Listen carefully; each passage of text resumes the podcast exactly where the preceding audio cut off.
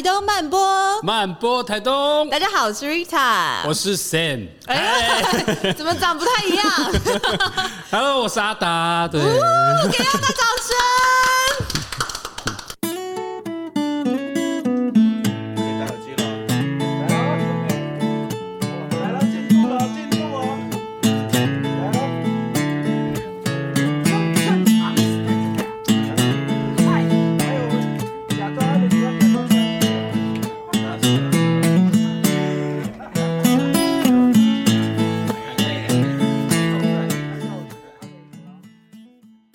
是阿达的第一集，是因为那个五卅恩背叛我们了，这个叛徒。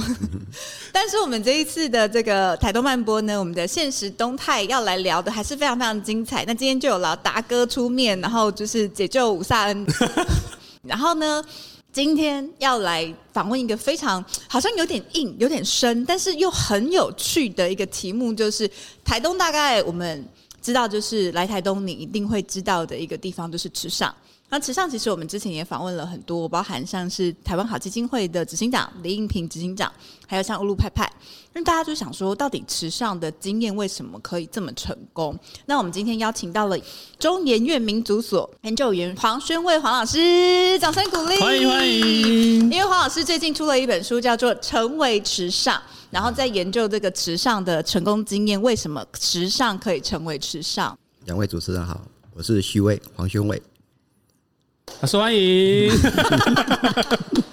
达哥，你应该有去过池上吧？呃，有，喜欢吗？嗯，很舒服。”我觉得，因为我是住在，我是住，我是住建河的，嗯，那我是住部落的人，但是那里的给我给我的感觉会是比较不一样的，是那种呃，我觉得很文青的东，文青的店很多，文青文青的店很多，然后我觉得也很多手做的东西啊，工艺品的东西弄得比较，应该说比较有程序性的，对对，很有质感那一种，对我就还蛮喜欢的，对。对对对，就很舒服啊，然后给人家就是很享受的感觉在那里这样。因为很多呃民众大家认识池上。上可能有几个原因，第一个就是比如说，哎，大家 I see you，就是那个长荣航空曾经有一个金城武帅在帅不知道那边帅几点的，在那个金就是金城武树前面，是，然后像是布朗大道的布朗咖啡，然后像是池上秋收艺术节，所以其实池上好像一直有很多的东西在堆叠，但是就我们知道，宣伟老师好像进去池上之前，其实这些东西他还没有这么蓬勃，或还没有那么形成，对吗？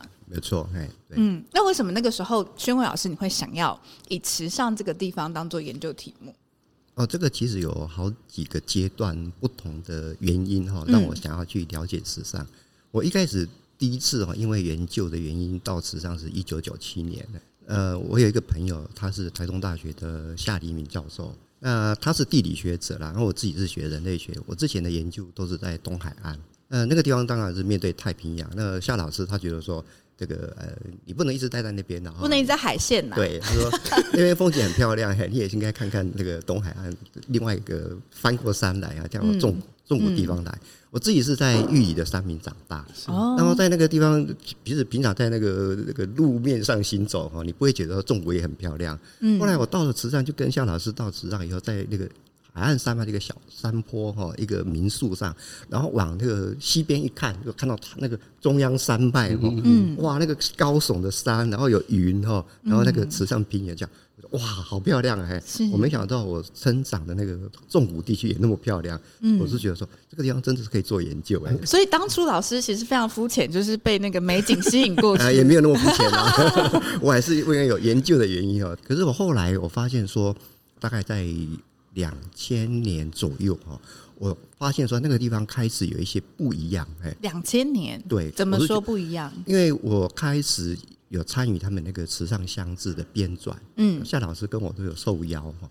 那很多地方他的乡镇志的编纂都是发包给外面的公司，或者说学者专家来写，可是他们就很坚持说，他们要当地人写自己的乡志，哎，那我们只是去帮他们。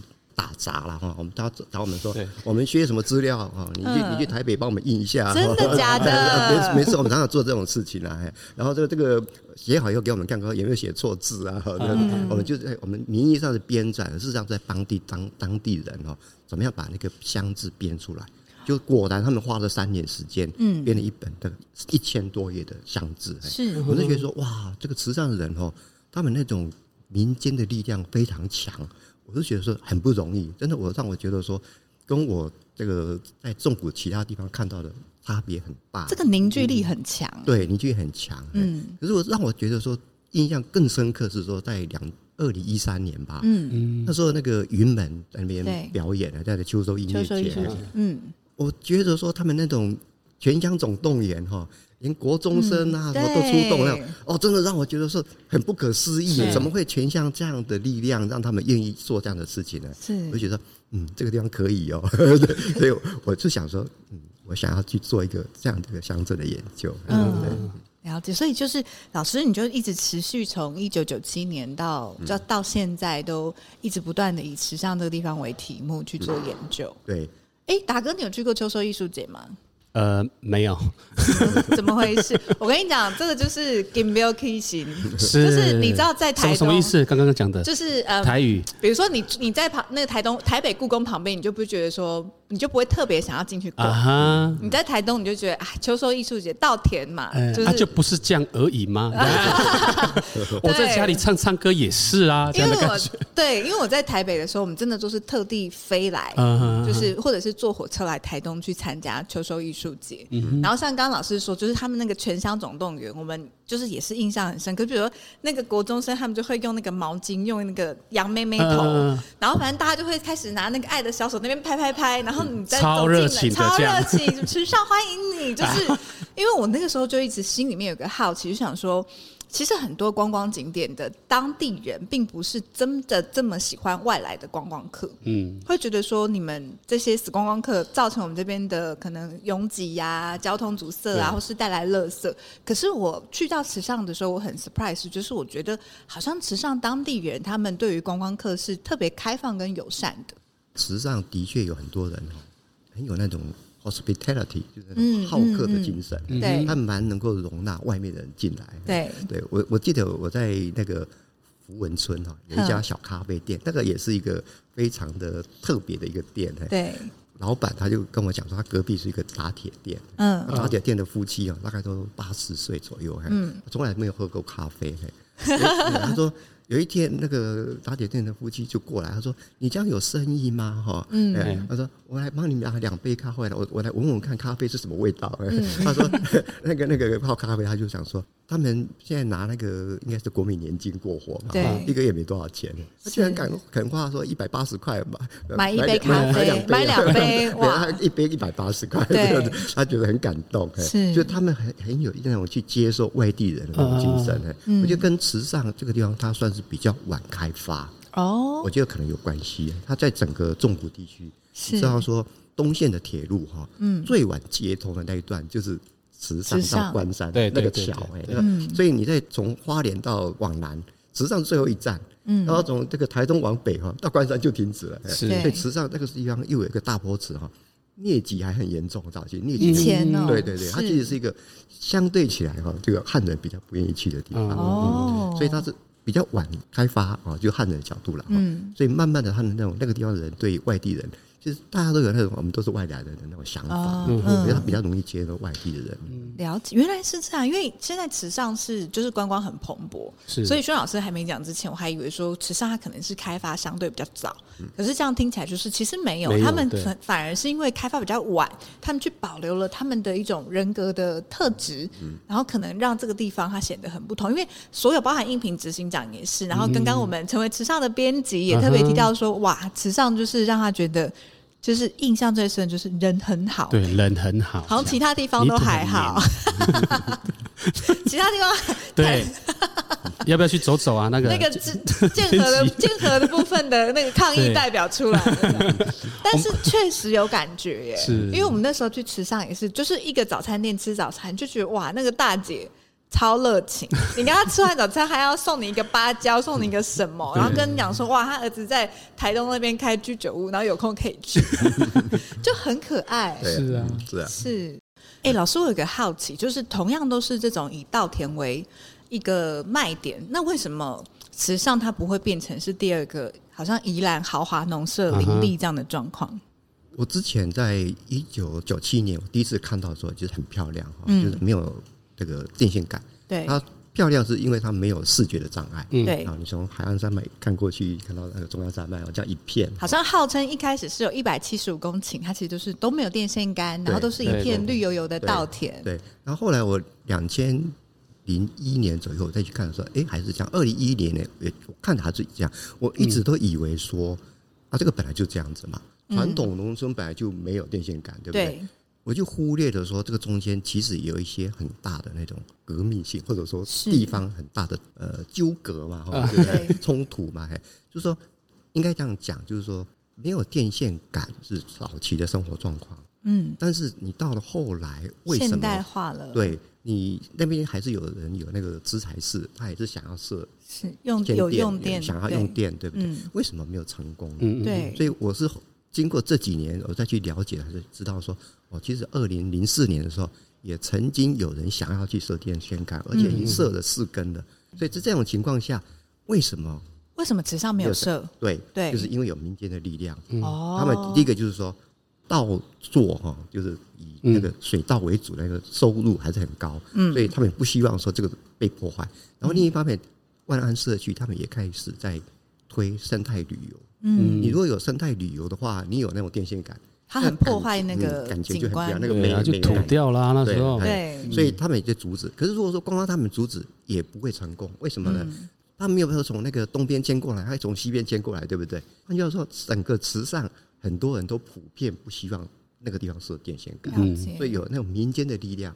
合作才能够阻止这样的、嗯，所以是那个民意已经大到，就是它已经凝聚成一种共识，是大家会产生一种牵制。对，因为大家可能常常会觉得说啊，对你去池上的时候，你就觉得说，哎，布朗大道或者是池上那里，就觉得哇，它就是稻田特别的漂亮。可是不知道，就是听众你们知不知道说，到底那个原因？其实我也是。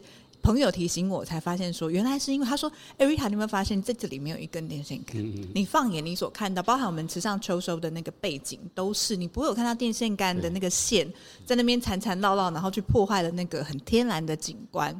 但其实这件事情，它看起来好像很平常，它事实上是不容易的。嗯，对，因为民生用电那个就是人之所欲，可是。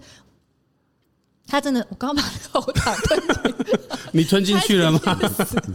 但是你明之所欲，就是你怎么样是真的那个地方的凝聚力，它可以大到就是我们愿意去牺牲一点点不方便。对。然后，可是我们还是想要把这个地方保留下来。所以我刚刚问老师，就是我也蛮好奇，就是为什么？池上在那个稻田很漂亮的地方，他他至少他们好像没有看到像台台湾其他观光地区，就是民宿林立。嗯、我可能就是哎、欸，突然那个一片稻田当中矗立一个三层楼的豪华农舍这样子。对，对他们现在其实哈，就现在的规定的话，还是可以去改农舍，还是可以，嗯嗯、但是他们会用稻点劝说。哦，就说那个乡长他会说，他会警告那些呃那个警告这样，哎中介 道德劝说警告这样，他自他自己说警告，道德劝说，就说你不要去呃那个容许啊有人想要买这一块地，然后去改盖农舍，嗯，那他说。一定会想办法去阻挠他啦。对，我觉得这个其实就有一些民间的力量跟公部门哈，他们其实已经合作在一起，是想要去维护。哎，这个真的很不容易，他真的是叫一群人一直维护。因为我那个时候在我以前住在台北的时候，我们那时候有研究过那个青田街区那边，那边有很多那种日式建筑。然后其实他们说，那些那个时候就是台北帝国大学，就是台就是台大的前身的那些教授住在那里的时候，他们的那一些。呃，老房子他们就有一个意识，就是天空权。嗯嗯，就是我的房子盖，我不会超过两层楼。嗯，然后就真的就是突然有了一个可能新，就是去把那个房子买下来的，就是外来者，他就是盖了一个第三层楼的房子，他其实就是挡到附近邻居的视野，嗯、然后变成所有的人都会在内在谴责他说，那个就是自私的人。是我我补充一下哈，因为乡公所其实他们有一个提案叫做。景观维护的自治条例，嗯。嗯，那就是要维护那个天际线，对，不只是那个刚刚讲的一百七七十五公顷，它现在变成五百五百公顷，它甚至连那种自行车道哦，对，他们要想办法都变成也没有电线杆，他们有这样的企图心，就是说，很棒哎，然后像部落哈，也尽量不要有那种天际线被挡住，哎，这个东西它其实是需要一种蛮有。远见的人，他就会知道说，他其实不是只是为了我在自己在当时在当世的一个利益，他是可能更长远，就是整个地区，然后甚至是所有的人，大家真的可以一起去维护住池上的美。对对。所以老师，我想问，因为刚刚有问到说，有其实我们聊到一段，就是呃，池上的人的那种凝聚力，就是不管是对电线杆，不管是秋收的这种很热烈的欢迎，嗯、都让人家印象很深刻。那你以站在人类学的角度来看，就是池上这个地方，他们的在地人的凝聚力会这么强，它有没有什么脉络？那这个地方其实就一大片哈，就是主要的那种村落都在这边嘛。对，刚刚讲说福源、福文哈，像庆丰啊、大埔啊，都在这一片地区。是，所以大部分的人都住在这边。整个商业中心也在这个地方，它服务的范围也是把那个邻近的那种村落都涵盖进来。对，所以有政治的、经济的那个基础。让他们有那种认同感哦，嗯，这时候就已经慢慢就说哦，这个池上就在这个地方开。对。可是到了大概五零年代，汉人的宗教，他透过元宵绕境，嗯嗯，中原普渡，对，他又把整个乡用另外一种方式又把它整合凝聚起来，凝聚在一起。对。所以这一群人就是大部分都住在这个纸上平原，这一群人，对，慢慢就变成池上的一个主体。是，就是在台湾，我觉得有少数。就是某一些地区，其实那种地方的认同感特别强。嗯，比如说我自己觉得台南人、宜兰人，然后跟台东的话，其实台东人我觉得也是。那但是在台东来讲，我觉得池上又那个感觉很强烈。是，就是我以池上为荣，有没有？哈，对呀，多荣耀啊！看看。对，然后所以你看刚刚那个我爱池上，嗯，哇塞，这个在其他地方会被 会被抨击，觉得太矫情了吧？但在池上，大家可能就觉得说，哎，真的是你是发自内心，你会感觉到池上的。好，对啊，因为像说刚刚在讲那个呃秋收音乐节那种活动，连国中生都觉得说我是我池上的，我很光荣。对，对我觉得这个当然又跟那个慈善米认证哦，它是以一个乡为单位来做认定，所以你的稻田要在慈上相近，你才可以可以去拿到那种慈上米的认证标章。对，哦，那你要只涉及在慈上，对，就可以拿到一张慈上米的优惠卡，嗯，你可以比较优惠的价格去。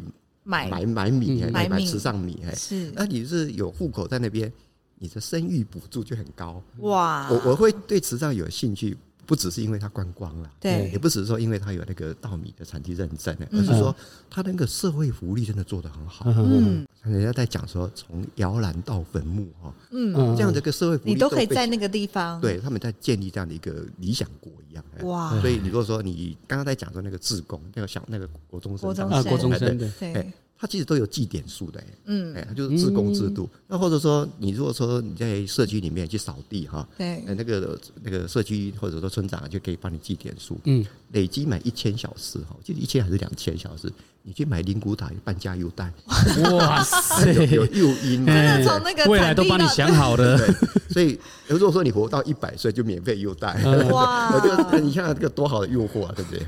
话就说回来了哈。现在有很多人会去那边开店，可他不见得会在那边长住久安，是是，户籍不见得会在那边。对对对。所以说从户籍上来讲的话，它其实是还是往下走。嗯。虽然说比关山路野哈好一点，可是还是整体上往下走。嗯。所以这个东西要怎么去改变？他们昨天他们有一个叫池上乡愿景研讨会，嗯，他们就在谈说要怎么样去解决这种人口啊持续下滑的问题，是让人愿意留在这边啊。然后让池上变得更好。嗯，我觉得他们其实地方有这样的共识，乡公所也去办这样的活动。嗯，那很多人可以去讲他们对池上的希望。是，我觉得这就很不简单。是，对呀。很棒哎，嗯、觉得池上感觉是有一点那种台湾的小乌托邦那种感觉，就是在地的人都很有那种凝聚跟共识，然后大家也都用自己的方式再去。也许我觉得声音一定会还是会有不同的声音，对。可是感觉上那个那个那个共识感跟可能因为先天的条件等等，只是大家对于那种愿景或什么，其实它相对是更在意的。对对对对。可是我觉得更难，我觉得更难的是，呃，因为时间在走。人会老，可是你要传给下一代的是什么？呢？怎么样住进孩子的那一块？我觉得就就变得更重要。对，哎，不是说呃，不是说你做了什么，然后就可以马上住在我们的孩子身上这样，而是对，而是你付出多少，贡献多少，就觉得哇，这个这个完全就实践在池上池上的 池上的地方，这样哇，太太棒了！而且像那些国中生，比如说他们做这些志工，其实我我相信，当然对我们游客来说很震撼。可是我相信，对于这些孩子们他们来说，其实他们在做这件事情的时候，他们一样会从他们的体验去创造出他们在地的认同感。对对，我觉得这一点啊，可以补充一下。我在书里面有提到说，他们那个学测还是什么成绩，嗯，以前实际上都是在末段班，对。因为他其实很偏远，他没有补习班嘛，哈、嗯。对，然后可是最近几年哈，他在整个台东的名次是往上往上走的，嗯、好像是只输给新生国中。嗯，其实蛮蛮厉害的、哦。对，嗯、那这个就有当然很多可能性的。那有一种就是他们对地方的认同感，连那个国中的老师职员哈，是他们都愿意在课外留下来哈，去帮学生补习。嗯嗯。教他们做功课，然后就等于一个老师或者一个职员，然后带两个学生哦，这样加强他的课业。那学生有那种很强的动力，说我要把这个学测好做好。那这个不只是说那个前段哈，就是他妈就是说 A 还是什么的，他那个减息是不是？内部也也都上来的，就这个其实整体的那种是在上涨的。我时尚我骄傲，对，是啊，我觉得他们有那种感觉。对，我也觉得他们身上有流露出这种这种气场。其实他这整体来说，真的都是一个很好的提升。对。那宣伟老师，你在池上的经验当中，因为我们刚刚讲了很多池上的好。或者是池上美丽的地方，那可是你在这十几二十年，你进去到池上，然后包含你到现在，你有没有什么样子的呃原本的想象，跟你实际上去接触的时候，你觉得其实还是有落差的？落差的话，嗯，我是觉得说那个牵涉到当代哈，还是有很多问题是年轻人在那个地方怎么讲长期住下来的话，嗯嗯，还是有困难，因为它这样的一个发展的结果，就让它的地价。很高，对，越来越高。哦，然后它的那种，你就是说你要种田哈，你的田租也高，是是。所以如果说年轻人你想要回去，困难度蛮高的。嗯，所以我会觉得说这一部分其实一个社会的发展一定会不断面临不同的挑战。对对。所以我是觉得说，怎么样去解决这样的问题？嗯，怎么样子设计一个平台哈？嗯，就是让年轻人如果说他愿意。去那边移居的话，嗯，有没有什么样的方式说政府或者地方团体可以帮他们提案哈，协助他们居住的问题哈，或者说有什么样的工作是合乎现在这个联合国讲的那种 SDGI 哈，对，那种呃永续 SDGs，对，我我觉得那样的观念，嗯，如果说可以结合在一起啊，在那个地方做一些合乎那种这个永续没有发展的那种，那地方政府可以去。支持他，或者说民间团体可以帮助他哈，嗯、那边住下来，是而且是户籍在那边。国外有很多经验嘛。嗯、如果说你现在如果说只只是在那边做个小生意哈，然后趁着观光溶解的时候捞一笔，我觉得这个是搭便车啦。大家其实我觉得在地人不见得欢迎这样子的。对，可是说你真的喜欢那边，你愿意在那边常住哈，对，然后对地方有情感，对，然后你愿意在那边长期去发展，是可是什么样的工作在那边是有可能的？我觉得他们现在也在想这样的问题。嗯，我觉得这样其实会有很多新的可能性。可能性。所以我觉得书的副标题叫做“地方的可能性”。可能性就是说，以前他们会变成这个样子，嗯，也不是理所当然的。是是。本来就有很多可能性啊，最后变成这样子，其实是有很多因素造成的，就有一些。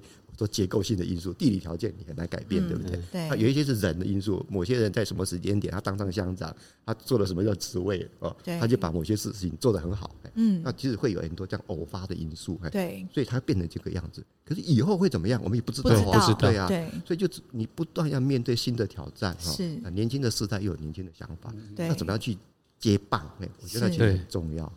哎，真的很酷哎。有这个。就讲到这边，我想要去重逛一下池上了。等下，重新走一趟，就带那个老婆小孩过去。对对对，重新走一趟。啊，因为池上真的是，我觉得成功真的不是偶然，他真的有太多的人在中间环节的努力跟尝试。像老师有在《成为池上》这本书里面去讲到，其实池上秋收艺术节一开始是四季，嗯嗯，春耕夏耘秋收冬藏。对。可是大家就发现说，哎，可能天后或者是因为什么样子的条件，哎，慢慢的把那个活力集中在秋收艺术节。嗯。所以我们就看到了，哎，现在那种积累的结果，那包含很多很多的人前仆后继，都是一直不断的这条路上的一种堆叠，然后跟酝酿，让努力啊，对对，让这个东西它可以变成我们现在看到这种很美丽的样子。是，可是其他的乡镇，如果是说就是想要这种立竿见影的、短视尽力的，你可能就觉得说，哇，你就去那边就是拍一个一种一棵树啊。然后就是可能拍拍形象照，对啊，拍拍形象照啊，然后办办办办小办办活动音乐会啊，就觉得这件事情好像就可以成功了。其实真的没有那么简单。对对，因为那个东西积累的过程，可能不见得是大家看得见的。对，不容易，不容易。那宣伟老师，我问你，你觉得慈上它，因为它其实现在真的已经变成台湾一个观光地区当中非常重要的一个符号，就是非常的成功。那包含其实它的成功也是不是只是一个事件，或者是呃。可能一个有名的活动，它其实有很多很多东西堆叠。大家到池上，可能除了艺术节、便当，然后除了那个稻田、大坡池，类似像这样，它一直有非常非常多很成功的案例。那你觉得池上成功的经验是可以复制的？我觉得说基本上不可能啊。不可能，嗯，也没有必要，也没有必要。对，因为慈善是独一无二的，是，但是其他地方也可以变独一无二，对不对？哦、所以我说成为慈善，你也可以变成成为成功啊，对不对？成为成功啊，有很多成为嘛，对不对？是成为剑河这样，对，因为。剑河可能有剑河那种传统的美好，是是，是，这个东西怎么样挖掘出来？就跟池上他们挖掘出来他们传统的那种。老师什么时候去研究一下剑河？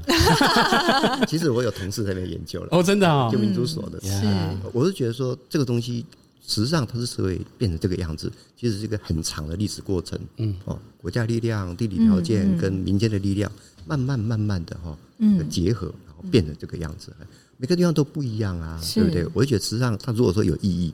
应该是说，每个地方都有自信心，嗯，有自己的主体性。我们有我们自己的独特，对独特性。然后从这个为基础哈，怎么样去发掘说我们有什么东西可以发展的？是我们是什么东西我们要的？我们可以一起去发展，是，因为这样才比较有希望。是因为每个地方真的真的成功的经验其实很难复制，因为每一个地方它的条件也都不同，它的历史背景甚至。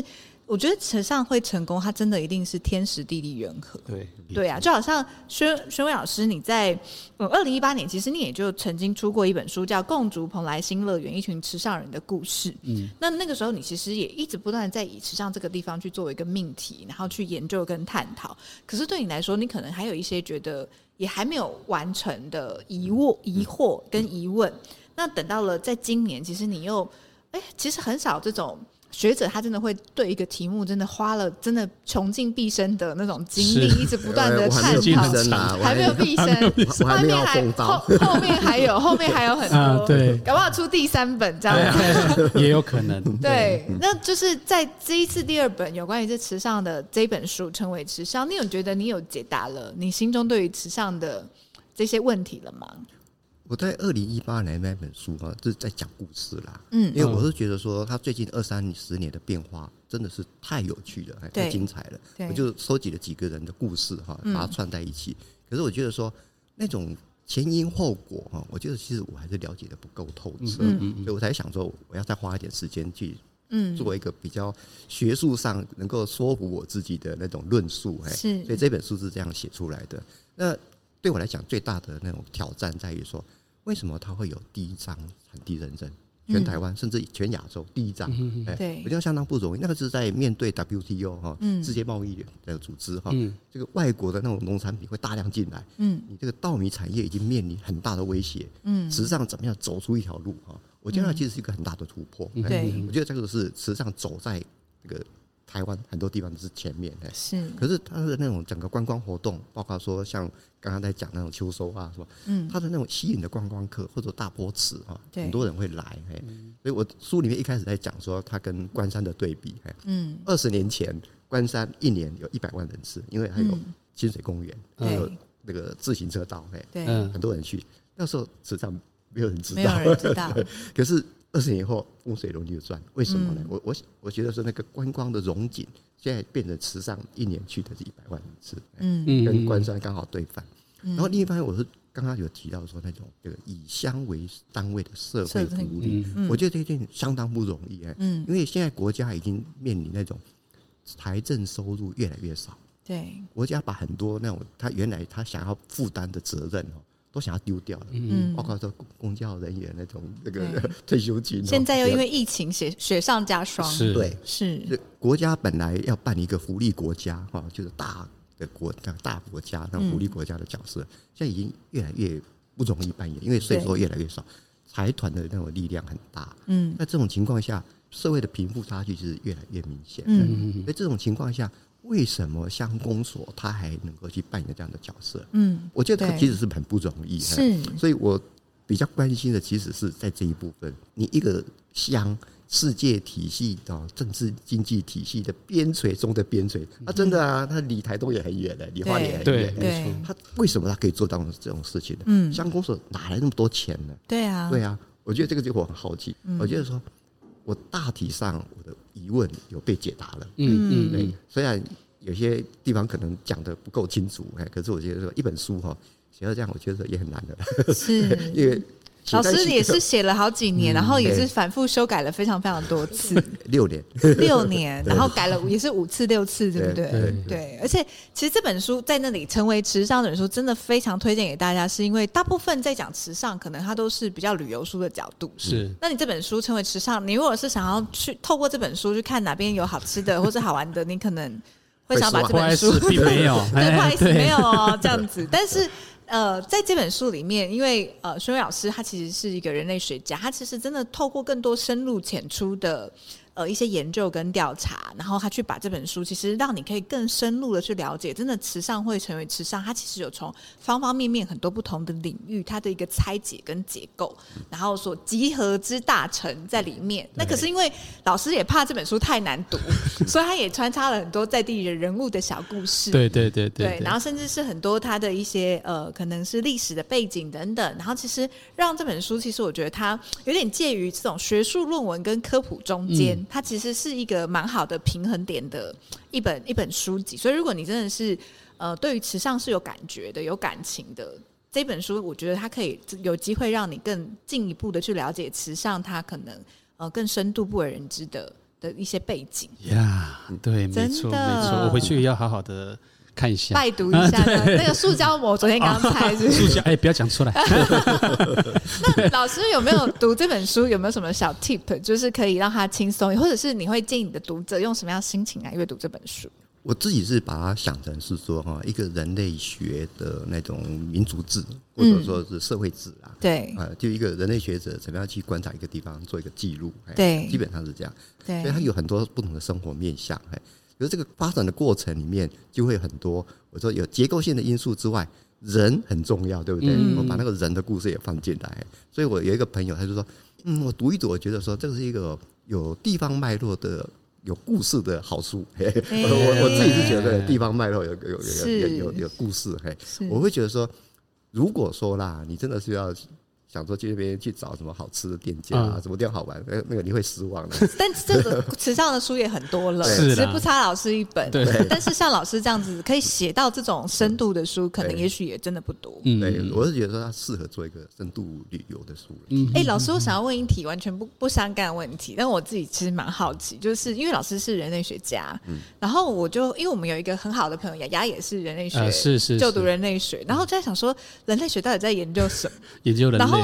对，跟人类学家如果去到一个地点，比如像池上这样的地方，在做这些田野调查，或者是你在观看的角度，他有没有什么 职业伤害？你说我的职业伤害，就是类似是你会不会有什么职业病？就是你你会特别去注意到什么样子的东西？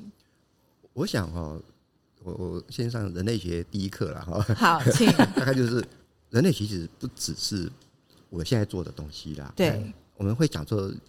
从美国那个角度的话，人类学它有四个大分支，对，考古学也是，对，所以台东有时间馆，是，是有很多我的学妹、是。学弟在那边做工作，对，他是考古学家，嗯，有体质或者生物人类学，对，所以我们在念大学的时候也要去看人体解剖，对，人的那种那个骨头什么怎么构造，跟猿猴有什么不一样？对，就跟人的那种演化，为什么你的？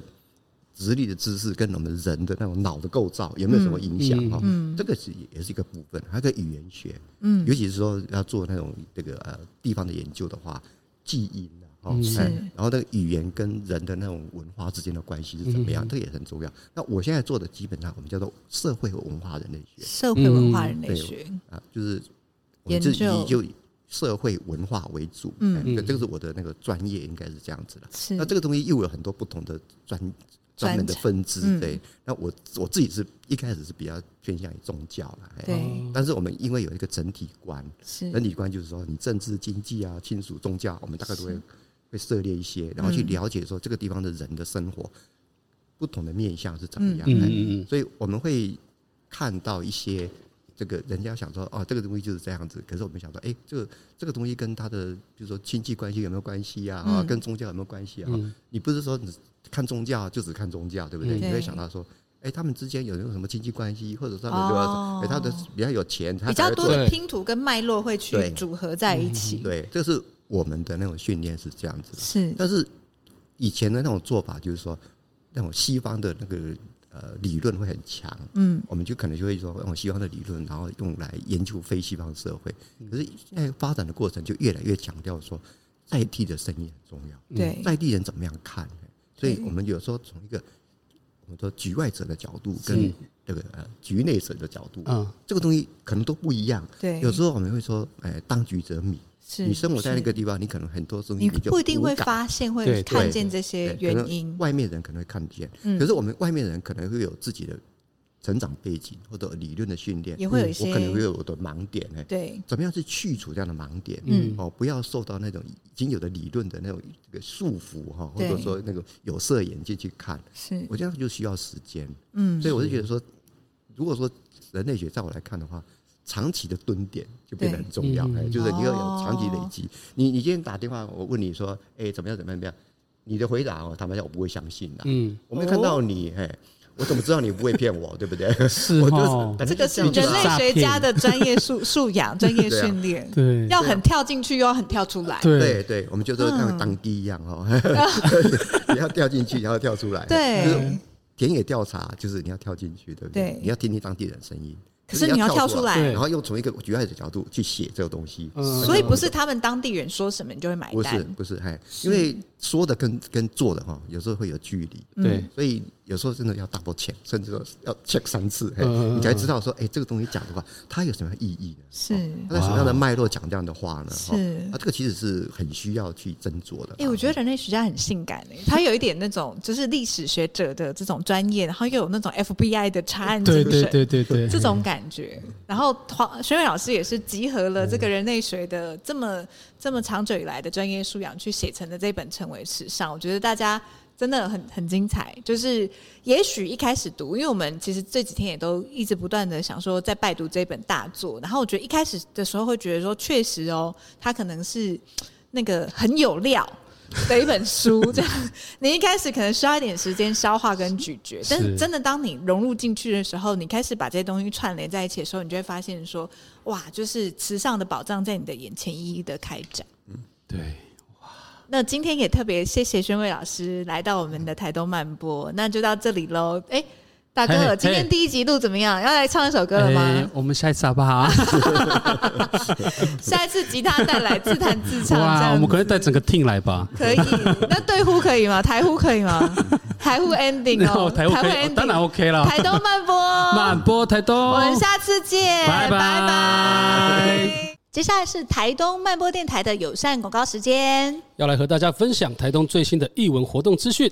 第三届台东设计师周即将登场喽！今年的主题是跨领域、跨地区、跨世代 Mix 十二组台东公益团队，六位设计师、艺术家以及两所台东学校，透过在地传统工艺产业跟国际新创时尚设计的跨界大融合，开创出无限大 Max。想知道他们创造出来的精彩共创作品吗？二零二二台东设计周，Mix and Max 异想无限大。今年九月十七号下午四点到八点，就在台东美术馆。而且他们的晚餐的晚宴就在台东的野式咖啡，大家顺便来野式喝咖啡哦。一起来喽！